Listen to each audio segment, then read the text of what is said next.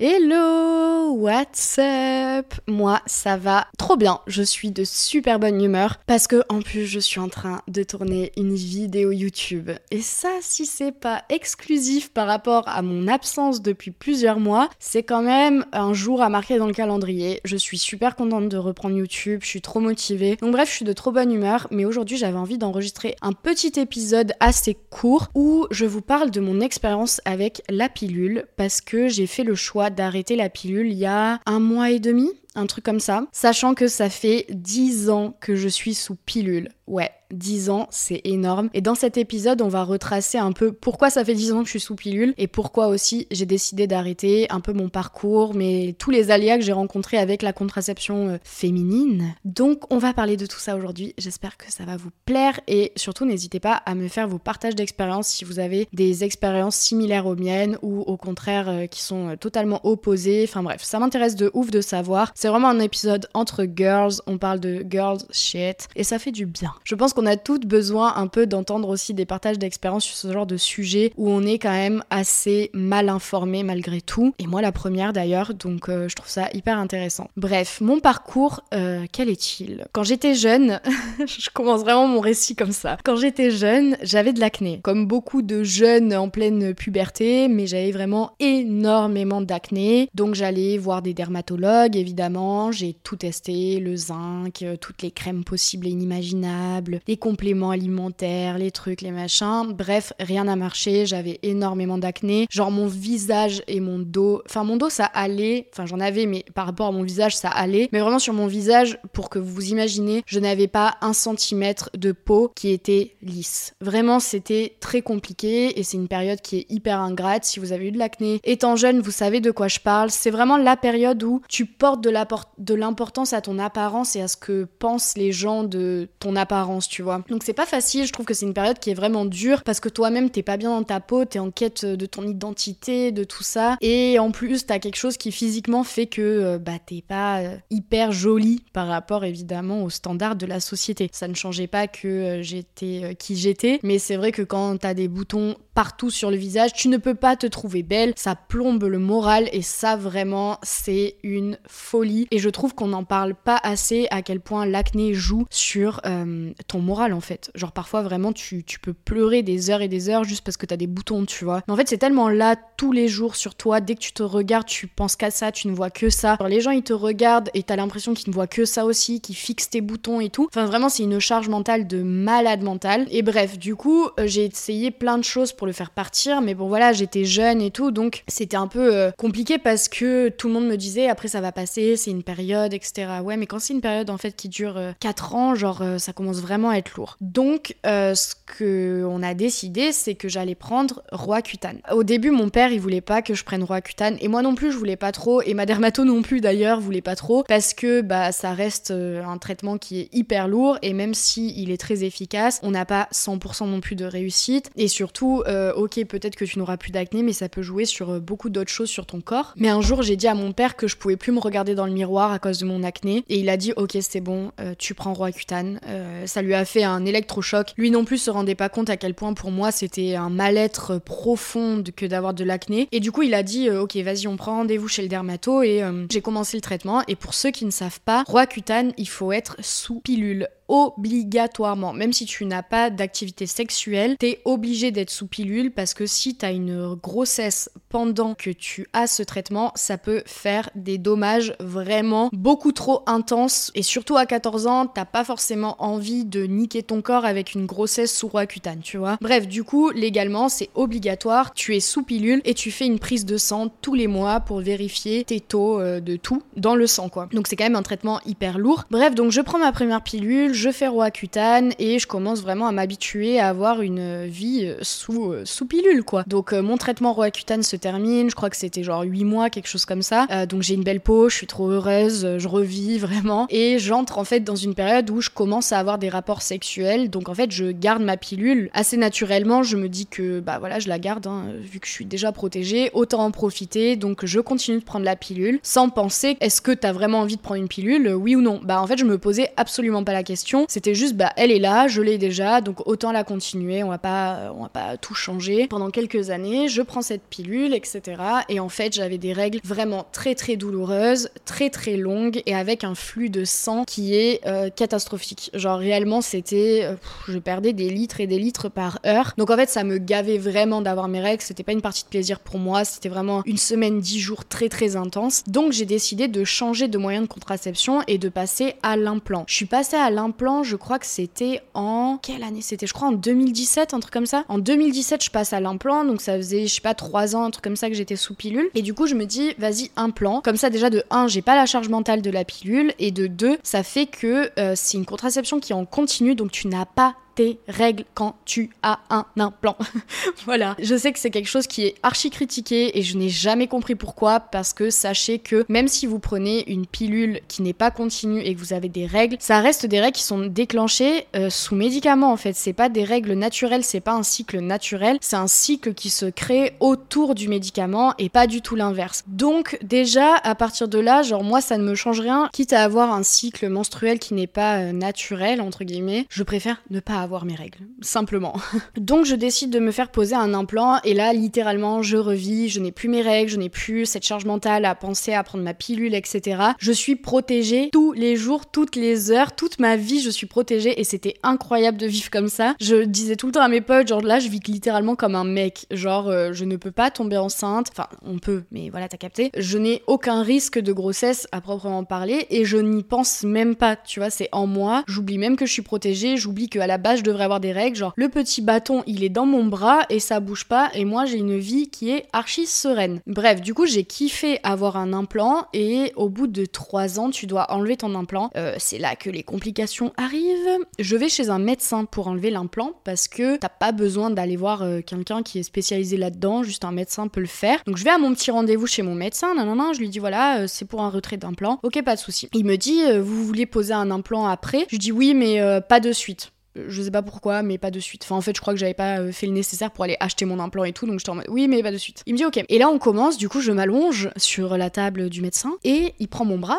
parce que du coup, c'est dans le bras, à l'intérieur du, du, bras, euh, vous voyez, genre entre l'aisselle et le coude à l'intérieur. Vous voyez, c'est là. Pour ceux qui savent pas, je vous image. Et donc, il commence, il me dit ok, tourne la tête, regarde pas, ça peut te faire un peu mal, tu vas sentir des sensations, mais normalement, c'est super rapide, tu sentiras rien. Ok, y a pas de souci. Moi, je suis pas trop une chochotte et tout, donc vas-y, frère, j'ai une vis dans le pied, c'est pas un petit implant qui va me faire peur, tu vois. Du coup, je suis là, ok, je tourne la tête et tout, j'attends. Et le gars, je sens, il fait un trait, et après il me charcute. Et là, je commence à me dire, oh, il est en train de me faire quoi lui Et du coup, je commence vraiment un peu à avoir mal. Je lui dis, euh, ça fait mal là, parce que le gars il me prévient, il me dit, ouais, ça va pas faire mal. Là, tu mens, là, t'as menti. Moi, je te le dis, ça me fait mal. il dit, ah ok, euh, attends, je vais mettre un peu d'anesthésiant parce que euh, je le trouve pas de suite. Donc, je vais pas te, te faire patienter sous la douleur, je te mets de l'anesthésiant. Donc, il me met une seringue d'anesthésiant dans le bras, et moi, je tourne la tête, et du coup, là, je ne sens plus rien, je sais pas ce que le bouc fabrique dans mon bras, tu vois. Et du coup, j'attends, j'attends. Je suis là, ça avance pas. Et je sens que le mec il galère, tu vois, il avait un peu la goutte au front et il me disait rien. Et je sentais que, tu sais, un médecin quand il te dit rien et que ça prend plus de temps que prévu, généralement c'est pas bon signe, tu vois. Et là, le mec me dit, fais-moi signe quand tu ressens le coup de, les coups de cutter et tout, je te remets de l'anesthésion. Qu'est-ce qui branle À la base, on devait partir sur un truc euh, zéro anesthésion machin, maintenant tu veux me mettre euh, double dose, genre je comprends pas. J'attends, j'attends, et là, je sais pas, il y a genre 20 minutes qui passent, le mec ne sort rien, il me dit rien, je lui dis, mais ça va Et il me dit, bah, je ne trouve pas ton implant. Et là, il me dit, attends, je vais te remettre de l'anesthésiant et je vais inciser plus haut. J'étais en mode, wesh, il va me faire combien de trous? Parce qu'en plus, j'avais l'impression qu'il faisait que ça, couper, couper, enfin bref, c'était trop bizarre, parce que vous savez, quand vous êtes sous anesthésie, en fait, vous sentez les mouvements, mais ça vous fait pas mal. Mais vous sentez, donc la sensation du cutter, tu la mais voilà, ça fait pas mal, tu vois. Bref, c'est dégueulasse. Désolée s'il y a des gens qui sont euh, un peu sensibles par rapport à tout ce genre de trucs, je peux comprendre. Moi, à l'oral, ça va. La vue, je suis pas aussi euh, warrior que ça, mais à l'oral, ça va. Donc si vous n'aimez pas, euh, passez cette partie. Et le mec, il réincise plus haut. Et là, je me dis, waouh, faire dinguerie là. Je lui dis, bon là, faut trouver l'implant. Il me dit, oui, oui. Il ouvre et là il me dit bon je le trouve pas machin attendez il retente il retente Les gars, une heure passe, le mec ne trouve pas mon fucking implant. Je l'ai pas mangé mon implant. Cherche bien. C'est quoi ton problème? Genre, je vais pas le faire toute seule. C'est toi le médecin, c'est toi qui dois trouver mon implant. Je, là, je sais pas comment t'aider, tu vois. Ce qu'il décide de faire, c'est qu'il me dit, euh, bah, je suis désolé. Il était tout gêné, le pauvre. Il était tout rouge. Il était en mode, je suis vraiment désolé, je le trouve pas. Et là, il commence à me dire un truc, alors que juste t'es incompétent. Il me dit, euh, oui, euh, il y a des trucs comme quoi les implants, parfois ils se déplacent dans le corps et tout. Je lui dis, oui, oui, je sais. Sauf que l'implant, quand on touche mon bras, on le sent on sent la barre. Il est là, hein, il a pas bougé euh, dans mon pied. Donc arrête de mentir et cherche bien, tu vois.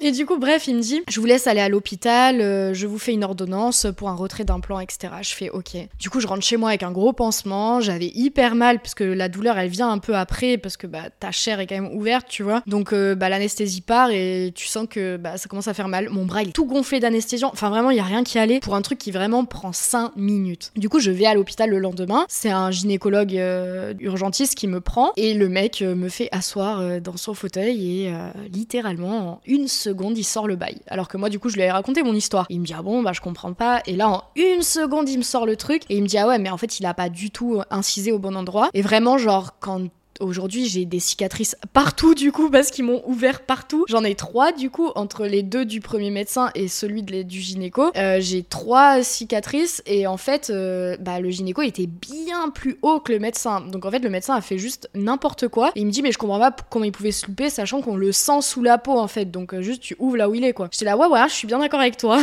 et du coup il m'a dit ouais vous voulez reposer un implant? Et en fait cette histoire m'a traumatisée vraiment. J'en ai j'en ai c'était horrible et j'avais trop peur de revivre la même chose. Du coup j'étais en mode bah du coup non, j'en veux plus. Donc il me prescrit une nouvelle pilule. Et là, l'enfer commence. Donc je vous rappelle quand même que ça fait trois ans que moi je suis détente, j'ai rien à penser, je suis euh, sous contraception sans y penser au quotidien, j'ai pas mes règles, enfin bref, je vis la vie de rêve, tu vois. Et le mec me fout une pilule, euh, bah pas en continu, du coup juste une pilule classique, un truc, il me dit bon on va, on va tester les nouvelles pilules, du coup je en mode waouh super, ça donne envie. Et là en fait le cauchemar commence où pendant six mois, un an, j'étais à la recherche de la pilule parfaite et je me souviens que j'en testais plein, j'en testais une semaine, deux semaines, toutes les nuits je vomissais, j'en supportais au qu'une. Vraiment, c'était horrible et j'étais en mode, mais attendez, j'ai mes règles, je dois penser à prendre une pilule et en plus, je la vomis tous les soirs donc ça ne sert à rien tout ce que je fais. Enfin là, je comprends pas. Et en fait, à cette époque-là, euh, je vivais avec mon ex donc euh, vas-y, euh, j'ai envie d'être sous contraception donc là, j'ai pas envie d'abandonner, mais trouvez-moi une solution quoi. Je crois que j'en ai testé 5 ou 6 et en vrai, c'est une dinguerie en 6 mois, 1 an de tester 5 ou 6 pilules. Vraiment, c'est un scandale qu'un médecin ne soit pas assez qualifié pour me dire voilà, c'est cette pilule qu'il te faut. Enfin, je sais pas, à un moment, je suis pas un rat de laboratoire, genre comment ça, je, suis là, je me prends des trucs, je sais même pas ce que j'ingurgite, je les prends, je les vomis, je les trucs, je les abusés. Donc bref, un jour je vais voir une vraie gynéco, là une nouvelle, je me dis bon, on va tenter euh, avec une nouvelle gynéco, peut-être qu'elle va me prescrire un truc euh, cool quoi. Enfin cool. T'as capté, hein, on parle d'une pilule, mais voilà. Et elle me dit, si t'as super bien supporté euh, l'implant, il y a une pilule qui a exactement les mêmes composants que l'implant, et en plus elle est en continu. J'étais en mode, mais toi tu tombes du ciel toi parce que là j'ai vu plein de médecins, j'ai vu plein de gynécologues, personne m'a prescrit celle-là alors qu'ils connaissent tous mon parcours avec mes contraceptions. J'étais en mode mais comment c'est possible? Bref, je lui dis allez donne-moi ça direct, c'est vendu, c'est c'est bon, je veux ça. Je savais que ça allait être la bonne. Et ça a été la bonne. Du coup, c'était Optimisette. Peut-être que certaines d'entre vous sont sous Optimisette parce que c'est une pilule qui est quand même hyper connue. Bah, direct, je la prends, elle me va, quoi. Et là, je suis en mode, ça y est, le paradis. Ça y est, on y est, tu vois. Donc, euh, je recommence euh, mon, ma folie euh, de contraception avec ma petite Optimisette. on passe plusieurs années ensemble. Et moi, ça m'allait hyper bien parce que voilà, je retrouvais le confort de pas avoir mes règles. Et ça, c'était vraiment un truc hyper important pour moi. Et en fait, à un moment, je sais plus, je regardais une vidéo YouTube, je crois il y a deux mois, où une fille disait voilà, j'avais optimisé et j'ai arrêté. Je pensais qu'elle m'allait hyper bien, mais je me suis rendu compte que, en fait, elle m'avait causé plein de problèmes et en l'arrêtant, j'ai découvert plein de choses sur mon corps. Euh, j'ai entendu ça. Aujourd'hui, je n'ai plus une activité sexuelle régulière, ou en tout cas euh, pas avec une personne souvent. Bon, bref, voilà. C'est-à-dire qu'on peut mettre une capote, tu vois, avec d'autres. Du coup, j'étais en mode est-ce que c'est pas le moment de laisser mon corps vivre? Parce qu'en fait, j'ai fait ma puberté littéralement sous pilule. Quand j'ai écouté cette vidéo YouTube, j'ai eu grave une réaction et je me suis dit, ouais, mais en vrai, c'est pas normal, tu vois, d'infliger ça à ton corps. Et t'es une femme et t'es faite d'hormones. Et en fait, de le début de ta puberté, parce que bah en vrai 14 ans, ouais, c'est plein milieu de la puberté. Depuis cette époque-là, tu n'as jamais laissé ton corps être lui-même, tu vois, s'exprimer lui-même. Genre, euh, il est sous médicaments, enfin c'est la folie. Et du coup, j'ai décidé le lendemain matin d'avoir vu cette vidéo, de ne pas prendre ma pilule et de l'arrêter. Oui, je l'ai arrêté comme ça. Je suis pas sûre que ce soit la meilleure des manières, mais d'un autre côté, je me suis dit euh, que je finisse ma plaquette ou pas, euh, mon corps il va pas s'en rendre compte. De toute façon, c'est la D, c'est la D. Du coup, j'arrête ma pilule, il me restait une semaine, j'étais en mode non, tant pis, je veux vraiment pas. Même une semaine de plus, je veux pas. Je vous l'ai déjà dit, non, que quand j'ai quelque chose en tête, je l'ai pas autre part. C'est un peu moi. Voilà. Bah, preuve encore. Nouvelle aventure qui commence. Et bah, c'est trop bizarre parce que du coup, là, aujourd'hui, j'ai mes règles. C'est mon premier jour de règles. Et c'est mes deuxièmes règles depuis que j'ai arrêté la pilule. Et c'est trop chelou. Parce que les gars, en fait, je vis des choses que j'avais pas vécues. Genre la libido.